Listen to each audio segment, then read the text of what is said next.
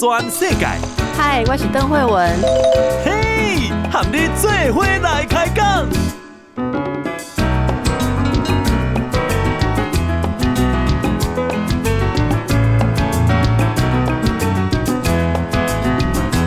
大家好，这是报道全世界，我是邓惠文。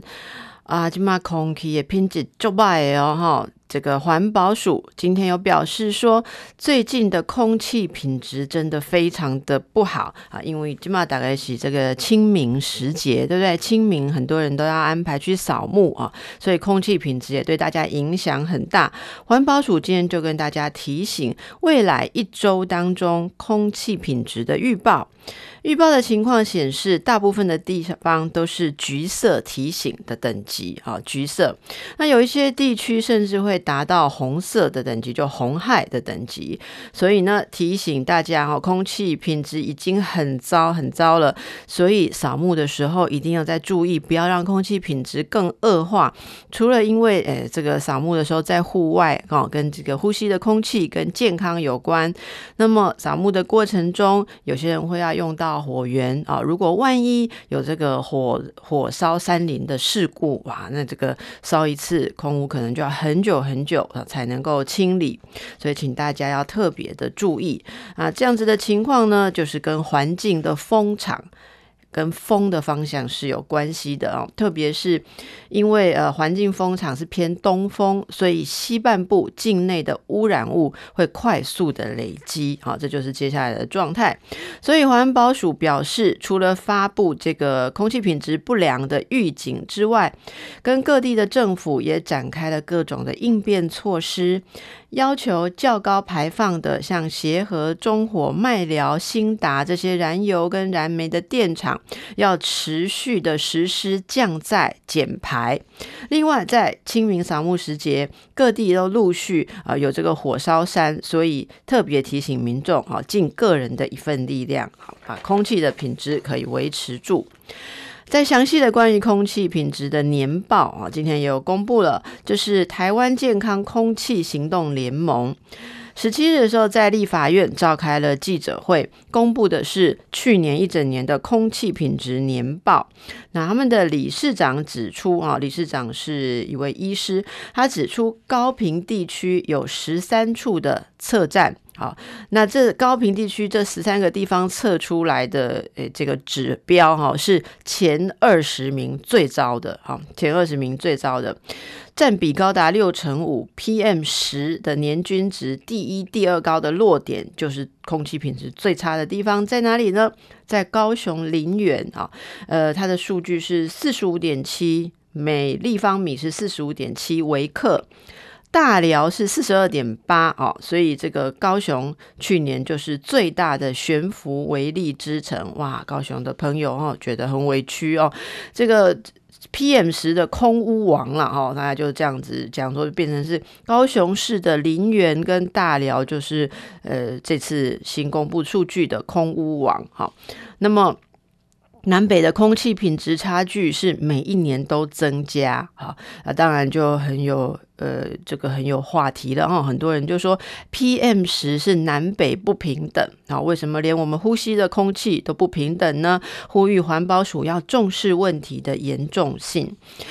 林园区有位居民哦，周姓的居民，他表示说：“哇，那个地方的空气品质，林园哦，差到白天晚上都不能开门，苦不堪言。”好，这位这个居民哦，周永月，然后他发他说他在林园出生长大。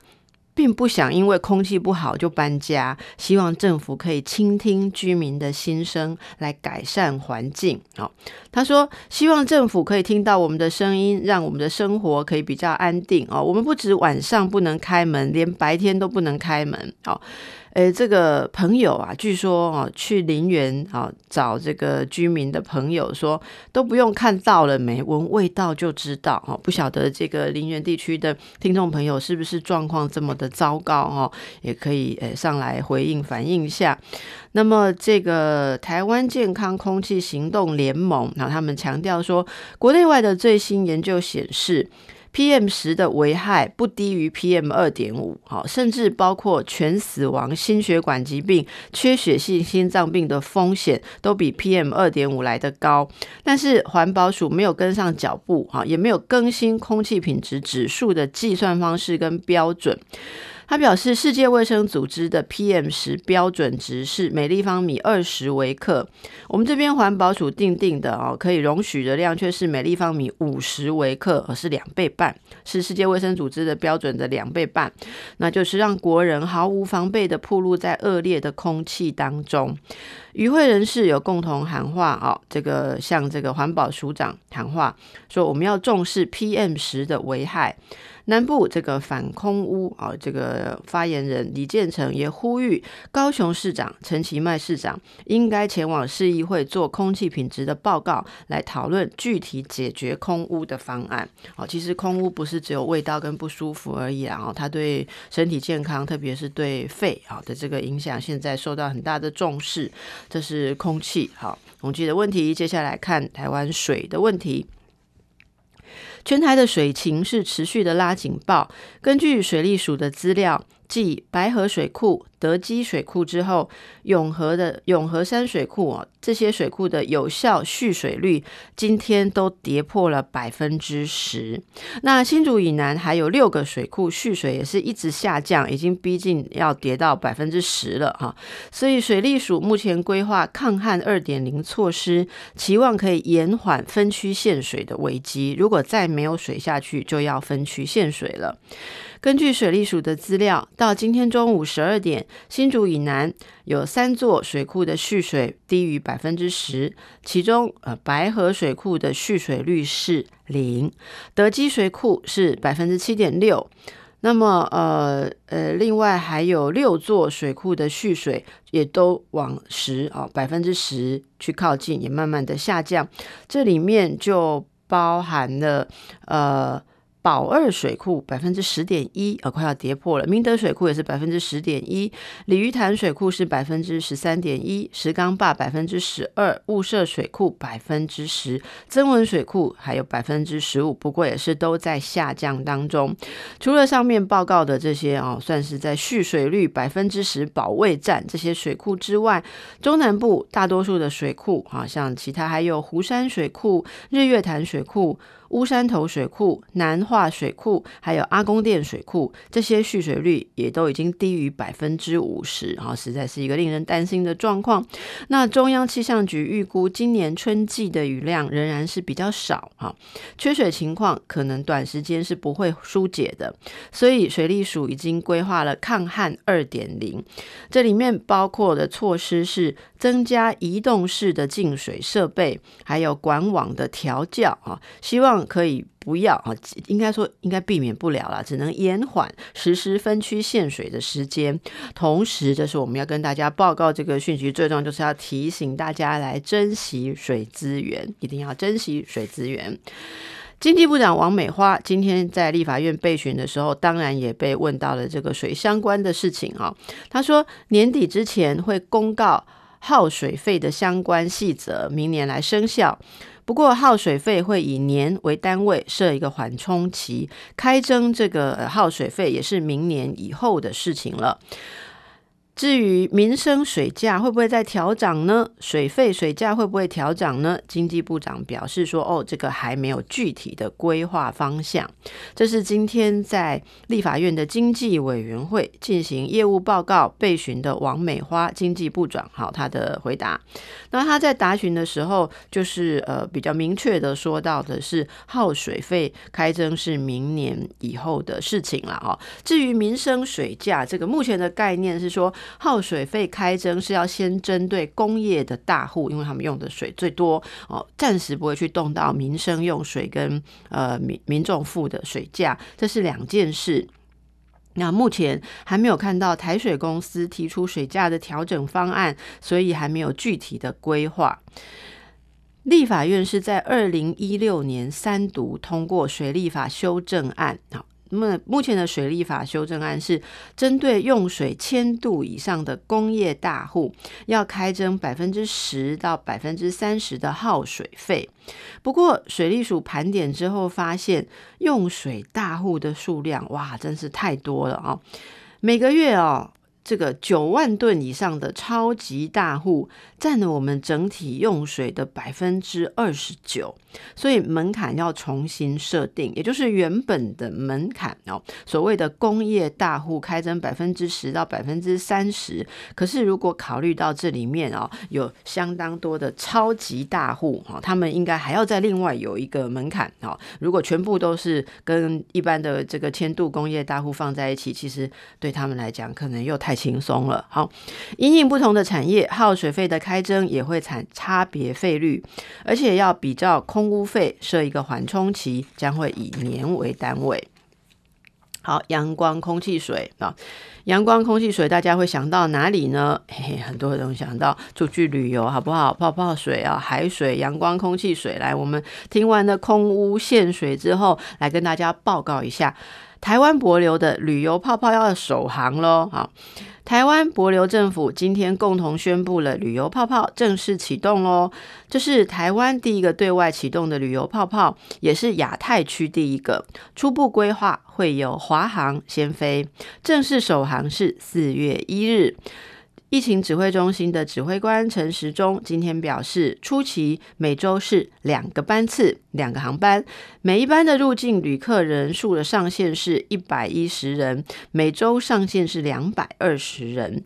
指挥中心今天下午跟外交部、交通部有共同召开了记者会，来宣布这一个重大的消息。好，大家应该真的是闷坏了哈！一个旅游泡泡算是重大的消息，大家都非常的关心哈。那么，博流的总统。会述人跟驻帛琉的大使，哈，会跟台湾同步在台湾时间，也就是我们今天下午两点的时候，他们也是呃共同的宣布了这一个呃相关的防疫措施，好，同时因为他们的总统要访台哦，所以是一个意义重大的呃一个同步的动作。那我们来仔细看一下，因为有旅游泡泡，大家就会关心，那防疫的原则是什么呢？陈时中说。这个台湾博流的旅游泡泡启动有五个防疫的原则，好，这些防疫的原则我们跟大家报告一下。第一个，要团进团出，你不可以安排个人行程，全部都是团进团出。第二个。规划行程要避开人潮，或是要呃划定这个旅游旅游泡泡啊泡泡旅游团的区域，原则上要跟当地的居民住民有区隔啊，不会混到这个住宅区或当地住民的活动区域里面。观光客要预先选定适当的停留地点，还有旅游路线啊，等于全部都是要在计划当中的，不是说到了那边随意走走哈，是不可以这样子的。第三个原则，全程都是定点接驳，好，接驳的交通工具每日都要加强清洁跟消毒。第四，旅客。仅限入住，取得帛流当地卫生单位认可的这个旅馆，还要认可什么呢？他们有一个安全防疫相关认证，有他们评估的标准。好，如果有通过这个认证的旅馆，好，当然就会有他们的标章，是安全防疫相关认证的旅馆。所以去帛流就只能住在这一些呃旅馆。那么餐厅用餐要有专属的用餐区，还有适当的分流，妥为规划入出动线，还有座位的安。牌要维持适度的社交距离。指挥中心表示，参加旅游泡泡的旅客，呃，之前的六个月内都不能有呃出入国的记录。好，之前六个月你不能有出入国的记录。然后最近两个月，呃，不能有居家隔离、居家检疫或是自主健康管理管理的情况。好，如果近两个月内有这三类的情况，那暂时就不能参加。三个未呃，另外就三个月内未确诊呃这个武汉肺炎哦，没有这个病毒，而且出发前要配合在机场要采检哦，取得核酸 PCR 的检验阴性报告。另外，旅客从帛琉返台前哦，呃是无需进行 PCR 检测，返台后也免除居家检疫。那在返台后五天内是实施加强版的自主健康管理，第五天自费裁疾阴性就一般自主健康管理。报道全世界，邓惠文喊你最伙来开讲。大家好，这是报道全世界，继续过来看这博流旅游泡泡哦，好像很多人很关心呢、啊。呃，这个博流泡泡四月一日首航哈，那大家要注意这个刚才说的五个原则啊，去的时候都是全程在掌控当中，而且有一些状况你就不要再报名了哈，因为没有办法去的啦。如果你六个月内有出入国的这个旅游史，近两个月有这个自主健康管理。居家隔离、居家检疫啊，那就不能去。还有，当然是最近三个月内不能是有确诊的个案。好，那出发前要有这个机场的检验报告。那有人就问呢，就问说，那如果一团要出去，结果其中有人验出是阳性，好，PCR 一验一是阳性，那大家都在机场啊，行李箱都带好了，怎么办呢？啊，陈时中今天有回答这个问题哦。他说，万一有确诊哦，那这一位。被验出阳性的，当然就是要送到医院去隔离治疗，那会立刻展开疫调。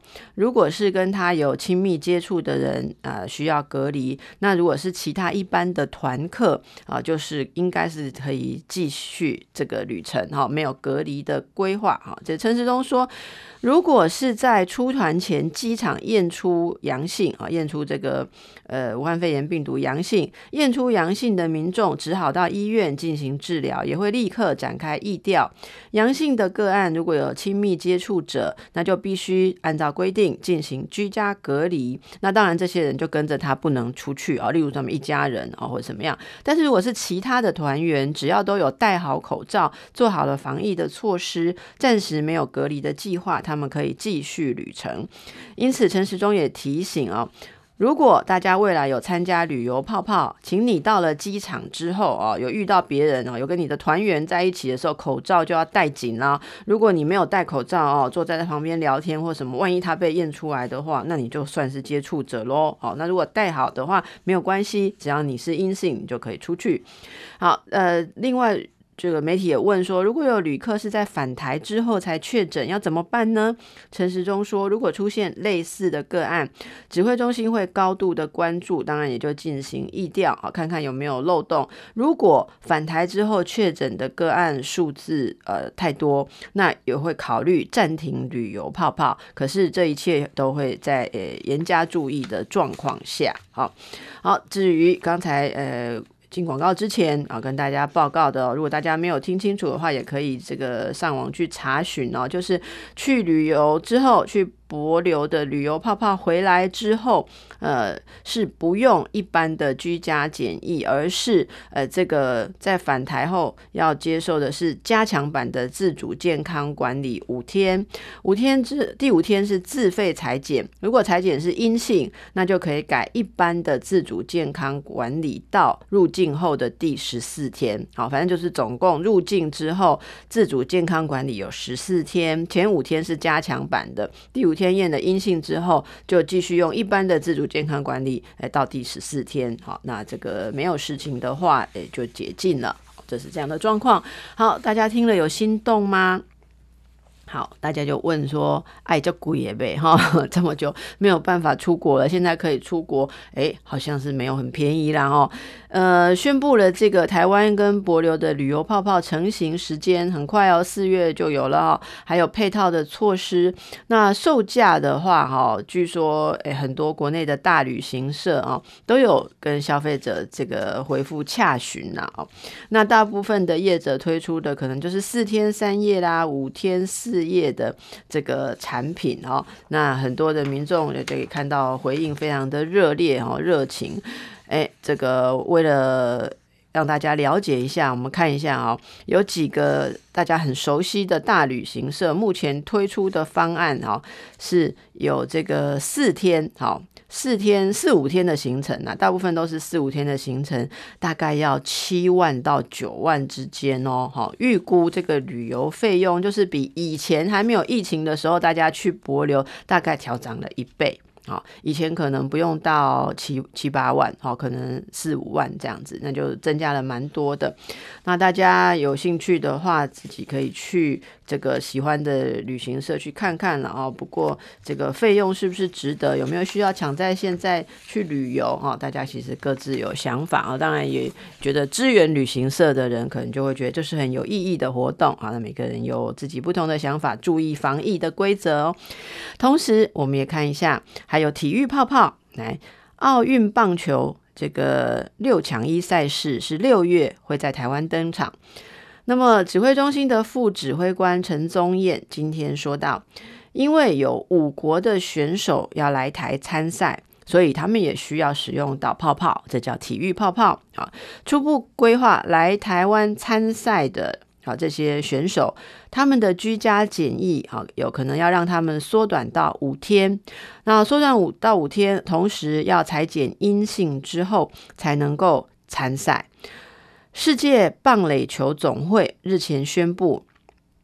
东京奥运的棒球六强一最终资格赛哦，是要在六月十六日至二十日，在这个台中斗六两地来举行。所以陈时中今天强调哦，开放观众是没有问题的，但球员之间如何防疫，这个他们还在拟，要有一个完整的防疫计划。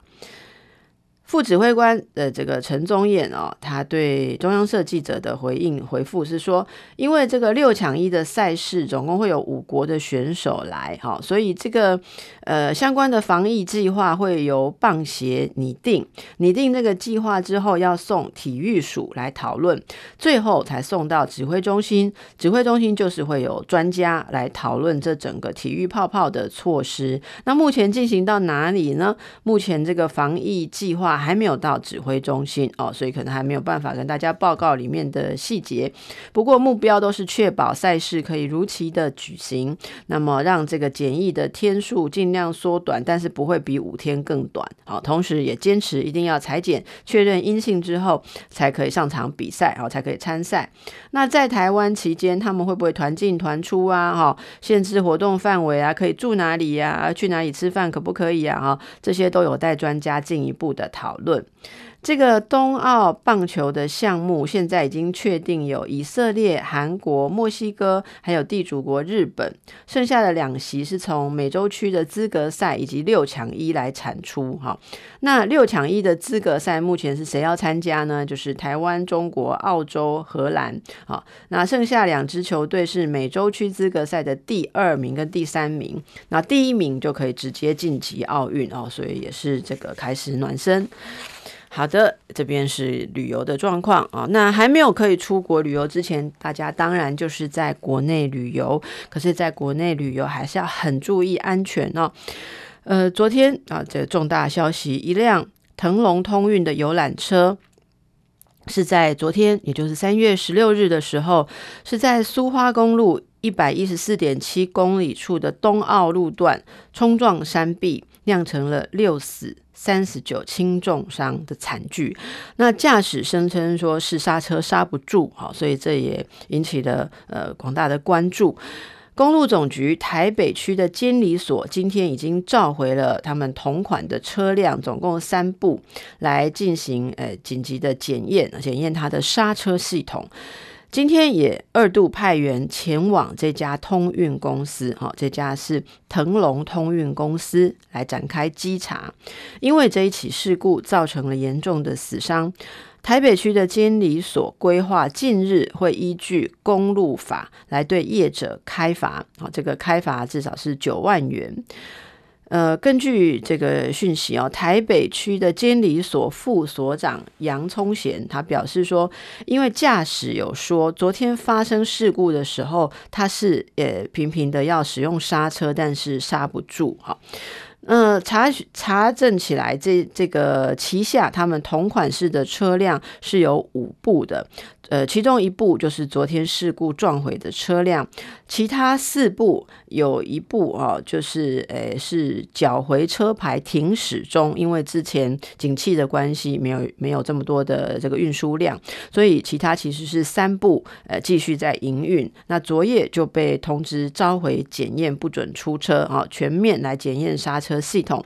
今天。已经有两部同行师的游览车召回检验，好，那另外一部载客在嘉义啊，那所以就是先停驶在嘉义，初步规划可能在嘉义临时的检验。所以到底这整个公司驾驶的工时啊，有没有超时，有没有按照规定来保养车辆来进行检验呢？这一切都会在调查当中啊。目前这个。呃，同运游览公司的这个老板哦，呃，是呃表示说，他们一定是全力的配合调查，而且承担应付的责任。昨天发给乘客的慰问金，整体已经发出了四十多万元，哦。呃，有四十万元到五十万元哈，那主动的表达他们会承诺负起责任，所以这个杨聪贤这个台北区监理所的副所长表示说，一定会呃这个很严格的哦去稽查业者需要承担的责任，好，绝对不会疏漏掉。那这个其实是昨天很大的一个消息哦，也有网友贴出了这个影片。看到说游览车一开始其实车速并不快，哈，那没想到在下坡的时候突然间就加速失控啊，整个消失在这个这个 PO 影片的这这部观察者的这个记录器里面，然后就看不到了。这是昨天发生的一个事故啊，所以其实去参加旅游的时候，其实大家可能都只注意到去哪里的行程，其实主办单位或者说整个团体对于这个。车辆哦，中间接驳的状况也是要格外的小心哦。那希望这些伤者都能赶快痊愈。报道全世界，邓惠文和你做伙来开讲。大家好，登来报道全世界，我们来关心一下疫苗的状况啊。这个首批 AZ 的疫苗。预计今天傍晚会完成无菌试验啊！明天封监指挥中心的发言人庄严祥说，十九日的时候就会召开一个专家会议，来检视安全性所有的资讯，然后就会决定什么时候开打了。好。这个首批抵达台湾的牛津 AZ 疫苗，好，这个是这个 COVID-19 的疫苗，是十一点七万剂，首一批首批是十一点七万剂。那这些检验封监都进行的差不多了，目前七项检验已经有六项是合格的，只差一个是无菌试验。好，那无菌试验今天就可以完成了。因为之前有这个接种疫苗的一些像血栓事件呐，哈，一些疑虑的事件，会不会影响民众的接种信心呢？关于这个部分啊，这个龙头台大医院的院长吴明贤受访的时候喊出，只要有疫苗，他一定带头施打。立法院的呃卫环委员会也有立委表态说，哦。愿意率先施打，然后都希望可以加强民众的信心。陈时中今天也表示说，呃，吴俊的试验今天。这个结果出炉之后，进行安全性检视，呃，就是所有数据的综合检视喽。如果一切顺利，明天就会展开封监的工作。那陈时中说，因为国际间对这个 AZ 疫苗的安全性有一些讨论，指挥中心也不敢大意，预计在疫苗检验完两天内，哦，又由这个专家会议来评估什么时候开打。那他也对大家保证说，不会为了打疫苗而打疫苗。一一定是确保安全性再开始接种。庄文祥会后受访的时候也表示，这个因应 AZ 疫苗的安全性疑虑。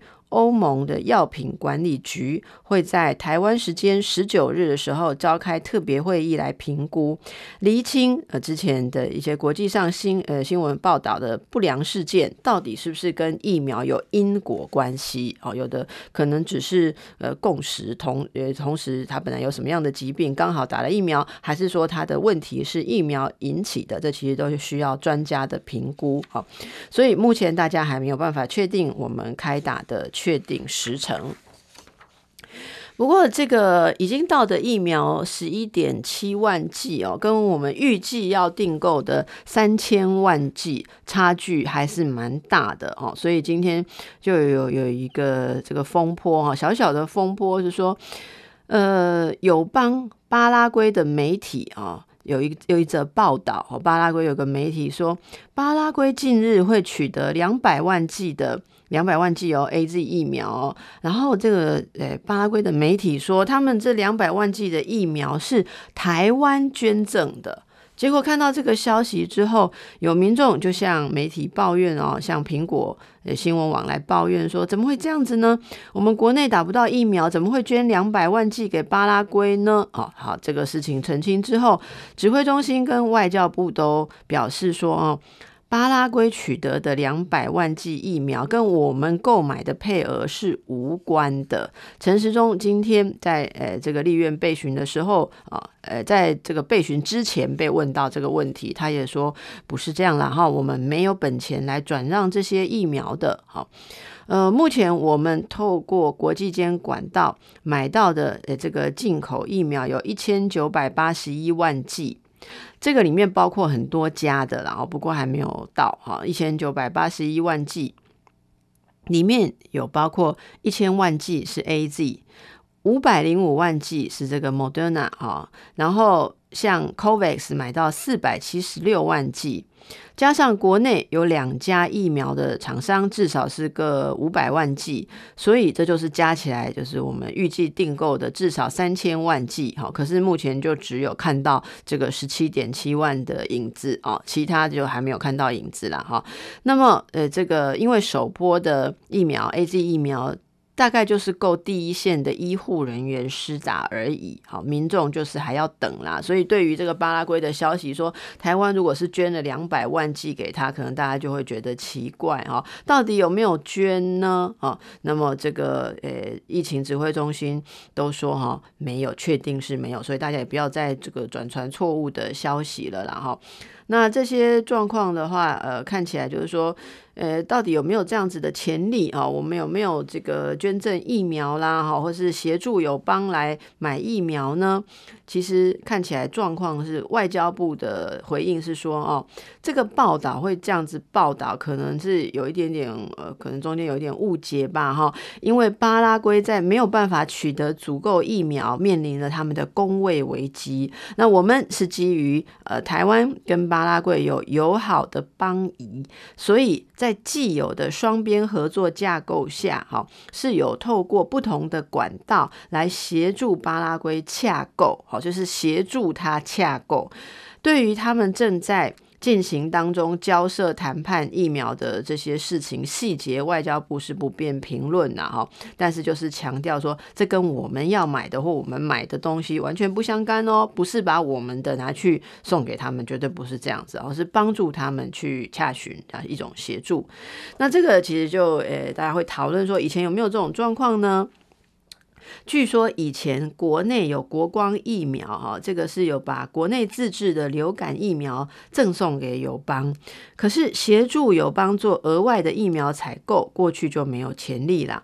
这种由国外代购的模式，当然也是要看当地的法规，哈，所以是不是有这样子的事情？哎，这个指挥中心说他们并无涉入，哈，那呃，这跟指挥中心是完全没有关系，然后所以这是外交部跟友邦之间有协助到什么程度，哈，这个会由外交部哈来这个解释，好吗？好，那这是我们跟国际之间的状况了，哈，那当然。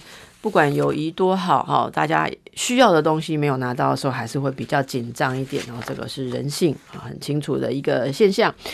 同时，我们也关心十八日的时候，好，就是三月十八日，呃，美中外交高层会谈会展开，展开地点是哪里呢？是在阿拉斯加州，很可能会讨论台湾议题。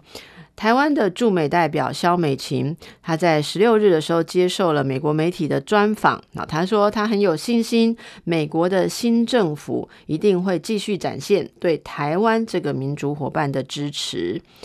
这个十八日即将展开的会议是会由美国的国务卿布林肯跟白宫的国安顾问苏利文，好，还有跟这个呃中国的中央外事工作委员会办公室的主任，好，还有这个中国外交部长来举行会谈。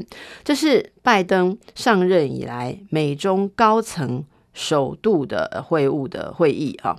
萧美琴接受的是彭博电视台的访问，他说，拜登政府保留了许多前朝政府的对台方针。川普执政期间通过大量的友台方案，四年内对台的军售总共有十一次啊，这些都是超越其他历任的美国总统的，所以台美关系也是被推升到四十多年以来最好的状态。萧美琴说，拜登政府对台湾的政策有很多的延续性。现在是台美关系重大的关键时刻，他也重申这个总统蔡英文希望跟美国达成贸易协议的立场啊。如果跟美国可以达成贸易协议的话，就会把两个经济体的企业啊都呃可以连接起来，向所有的经济体的企业传达说，进一步加深双方伙伴关系这种信号。所以目前台湾跟美国的安全啊跟防务关系是双边最重要的这个议题，这对于台湾作为一个民主国家的持续生存是至关重要。好，那萧美琴同时也表示说，台湾会拒绝类似香港一国两制的框架。好，这是台湾不不会走的一个方向。呃，目标我们是要在主权平等的基础上跟中国进行对话。萧美琴说：“只要尊重台湾人民的意愿，好，那么我们的态度是随时敞开对话的大门。好，这是我们关注呃十八日即将在美国展开的这个美中外交高层会谈，可能会谈到台湾议题，持续关注当中。这个刚才提到美国国务卿啊。”这个布林肯跟国防部长奥斯汀哈，他们是最近也会这个共同有访问日本呐，跟日方的首长谈论的是印太情势。布林肯向日本的媒体表示，中国在东海、南海跟其他国家发生领土争议的时候，他们的观察是认为行径越来越具侵略性跟压迫性。这个布林肯，呃，是对路透啊提出这样子的看法，所以路透报道说，中国在区域内的海事行动跟对台湾的威慑，只会升高紧张的局势啊，没有办法达到任何的缓解。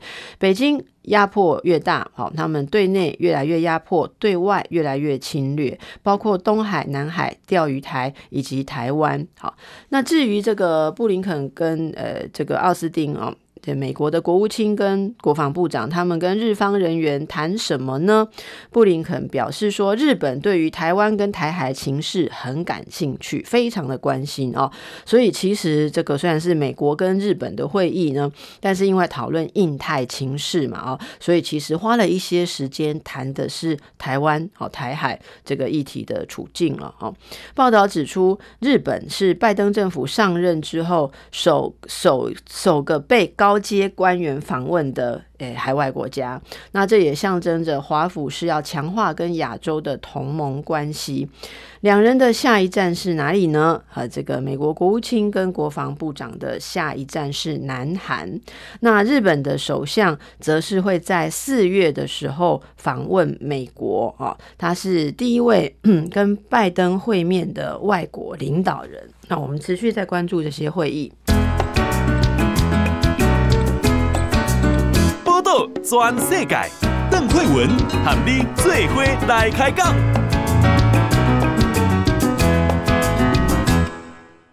邓惠文的心内话，大家好，今日的心内话哈，公主我大概关心的小事情，其实也不小啦。大家有没有用 Line 呢？哇，今天有一个 Line 的重要的新闻哦，传出说 Line 哦，这个。通讯软体啊，这个 Line 从二零一八年起，呃，有包括日本用户各资在内的一些这个资讯啊，结果他们日本的公司 Line 的日本公司把这些系统管理委托给一个。中国的这个业者好承包商，结果呢，就有一些中国的工程师拥有了权限，可以查看日本伺服器保存的用户个资跟通讯内容，而且看起来他们已经登进去查看了三十二次，这是怎么一回事呢？这是日本朝日电视台的报道说，Line 日本的母公司，这个叫做 Z 控股公司，好，他们表示说，至少有四名中国的工程师查看了这个呃 LINE 的用户个资，总共是三十二次，目前还没有确认说被查看到的个资有没有被偷出去滥用。那这个 NHK 报道说，二零一八年起，这个受委托的这个中国业者就是有权限哦，可以去看存放 LINE 存放在存放在日本伺服器的用户个资跟通讯内容啊，甚至还包括呃用户之间的传的照片、好电子邮件、电话号码、姓名这些个资。赖的日本用户超过八千六百万人，那他们是在今年二月下旬的时候，因为这个事件啊被发现，所以他们更改了权限，让中国的工程师没有办法再查看。好，其实呃，大家很多人现在对于手机通讯软体都越来越敏感好，有一些呃特别像是呃不是可信赖的国家的通讯软体啊，我周围很多的朋友都不敢用哦，但是赖大家好像还是会用了哦，所以。今天大家也有一点点呃焦虑啊。不久之后呢，这个台湾啊，LINE 台湾就发出了回应啊。那我们大家用的当然是这个台湾的分公司嘛，台湾啊，LINE 就跟大家表示说啊，感谢广大用户对 LINE 的支持跟使用哦。他们在资安跟个资保护方面会继续努力，也会非常的小心。那至于我们大家在意的事情，先让大家呃稍微放心一下啊。据说呢。我们台湾的用户资料啊，呃，是呃没有存放在中国啦，哦，所以应该意思是台湾的资料可能没有遭受到任何的窃取哦。不过呢，呃，他说台湾的。包括台湾全球的 LINE 用户的资料是存放在韩国跟日本。好，那如果说照刚才这个朝日电视台的报道，中国的工程师可不可以看存放在日本的伺服器的资料？好像又是可以哦。所以这中间，我想大家还是小心啦。用通讯软体的时候，可能就不要讲太私密哈，不适合讲的事情喽。好，下一则重大的世界上的转变，这个是大家知道，日本本来是不承认同同性婚姻的。不过呢，住在日本北海道有三对同性的伴侣，针对他们的政府不让他们呃承认同性的婚姻，是控告政府违反宪法的婚姻自由。这个札幌的地方法院今天做出了一审判决。开创了日本的先河，因为这个判决的结论是日本政府违宪哦。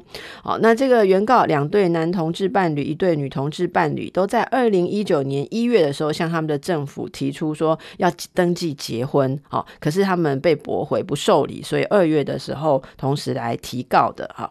那这次他们的审判长这个五部之子啊，这个审判长说他的看法是性倾向，就是你是不是同志啊？这个性。倾向没有办法依照个人的意志来变更或选择。政府如果不承认同性婚姻，就是违反了宪法第十四条“法律之下人人平等”的原则。啊，只是国会难以立即认知到这是违宪。对于原告原告指控，国会没有订定承认同性婚的法律是违法跟不作为这个部分。好，违法跟不作为的这个控诉是驳回的哈，但是的确是说这样子的不让人家结婚是日本政府违宪，显然这个就会带动了日本关于同性婚姻的讨论。好，那这个台湾是走在比较前面哦，看到日本现在呃似乎也有同步的一些发展了，这是首例呃日本政府被判决是违宪哦，不应该不让这个同志。可以有登记婚姻，这是违宪。好，接着是我们这边一个有趣的消息，大家喜欢吃寿司吗？来，有一家知名的日本回转寿司店，最近有推出活动，哈。我现在讲，大家应该已经来不及去改了啦。不过他是说，三月十七日至十八日，只要你的名字里面有鲑鱼同音同字，好，要那同音同字就是真的是那个鲑那个鱼啦。哈。诶，鲑鱼同音同字的人可以享受免费的优惠，免费吃寿司的优惠啊。结果这个消息一出来啊，竟然有人真的去改名呢！啊，内政部户政司统计，各县市啊陆续传出有数十人改名鲑鱼哦。昨天有十九个人改名鲑鱼。那刚才我的同事告诉我说，改名很便宜，好像几十块就可以改名。可是吃寿司，诶、可以吃很多钱哦。那就是这样子，你会想要改自己的名字吗？这边特别，诶、内政部说提醒民众，好吗？让我们都提醒民众。改名只能改三次哦，好，改三次哦，改三次就不能再改了哦。这是内政部的户政司长张婉仪提醒的。姓名条例规范是有写特殊原因就可以改名，但是呃以三次为限。因为大法官释字第三百九十九号有解释，姓名权是人格权，如何命名要为宪法所保障了哈。至于雅或不雅是主观价值，你不喜欢你的名字就是不喜欢。好，那户政事务。所会尊重你的判断啊，你觉得你的名字不好要改，就会让你改，可是三次为限啊。那么这个户政司长说啊，他也不知道啦，这次大家改名到底是不是跟商家活动有关，他也不敢就是随便讲这个因果嘛哈。不过的确是三月十六日有十九个人改名鲑鱼，今天的数字是多少呢？还在统计当中。好，那这个内政部脸书也指出了哈，这也。有点幽默，说你如果用完改名的额度，就实至名归喽，实至名归哦。可是不是这个归还的归，是鲑鱼的鲑哈。那如果没有算好三次的改名额度，呃，就踏上了不归路了。请大家珍惜爱护自己的名字，也珍惜户政资源呐哦。那目前看起来的新资料是，全台户政统计至少有六十五个人，六十五个人改归名啊，这改鲑鱼的名字里面。几乎都是二十几岁的年轻人，好，这也是一个有趣的现象。你会不会想要去改自己的名字呢？其实，在心理学上来看的话，我们每个人的名字无形中都是自我认同的一部分。好，那。